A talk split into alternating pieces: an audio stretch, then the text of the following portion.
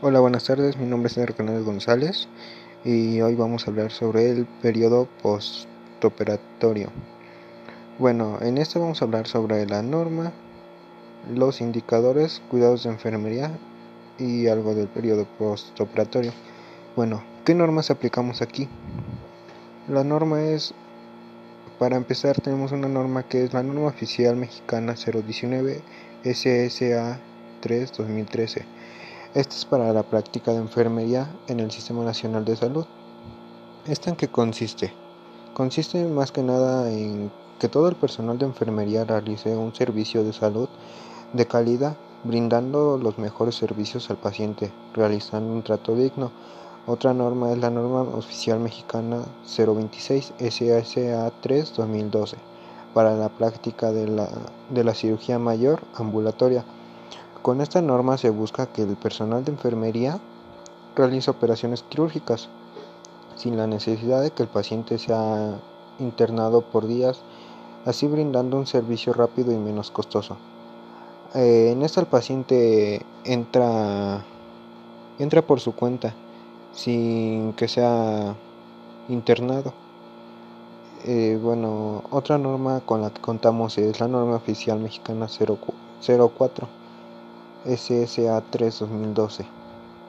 Esta consiste en, el expediente clínico. Con esta norma se busca que el paciente realice la, documentación o recopilación de datos necesarias sobre el paciente realizando la siguiente documentación que es la nota médica en hospitalización también lo que es el expediente clínico, la nota preoperatoria, eh, nota de egresos y nota de enfermería.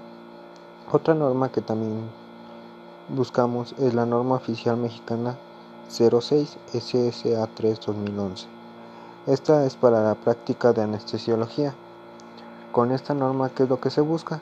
Se busca que el paciente cuente con la anestesia adecuada para su realización quirúrgica o procedimiento implicado en los cuidados pre, trans y posto anestésicos. Al igual los encargados del sector salud aplican los indicadores de calidad, los cuales son realizar un trato digno al paciente, administrar medicamento viral, vigilancia y control de venoclisis instalada, prevención de infecciones en zona vesical, prevención de, caídas, prevención de úlceras, un registro clínico adecuado, manejo de recién nacido con un peso de 1500 gramos, vigilancia y control de neonato con hiperbilirrubinemia, vinemia, eh, un trato digno al paciente con problemas mentales, al paciente adulto y al paciente pediátrico una vigilancia y control del alimento por sonda nasogástrica del paciente adulto y pediátrico, vigilancia y control de aspiraciones y secreciones a través de la cánula endotraqueal, una vigilancia y control del neonato con catéter intravascular, atención al paciente con tratamiento de hemodiálisis. Y atención al paciente con diálisis peritoneal estos serían los, los 16 indicadores del, de, indicadores de calidad, los cuales aplica el personal de enfermería en el en el postoperatorio. Bueno, en el postoperatorio, al igual realiza los cuidados de enfermería del postoperatorio inmediato.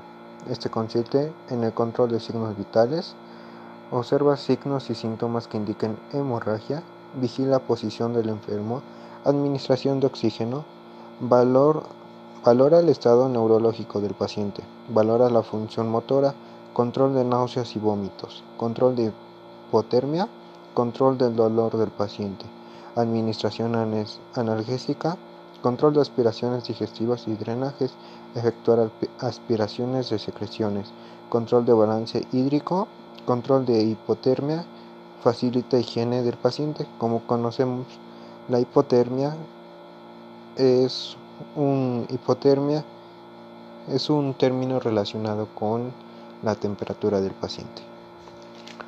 Bueno, también aquí conocemos lo que es el evaluar la intolerancia a líquidos, es decir, evaluar que el paciente tolere los líquidos, facilita la deambulación y favorece el bienestar del paciente.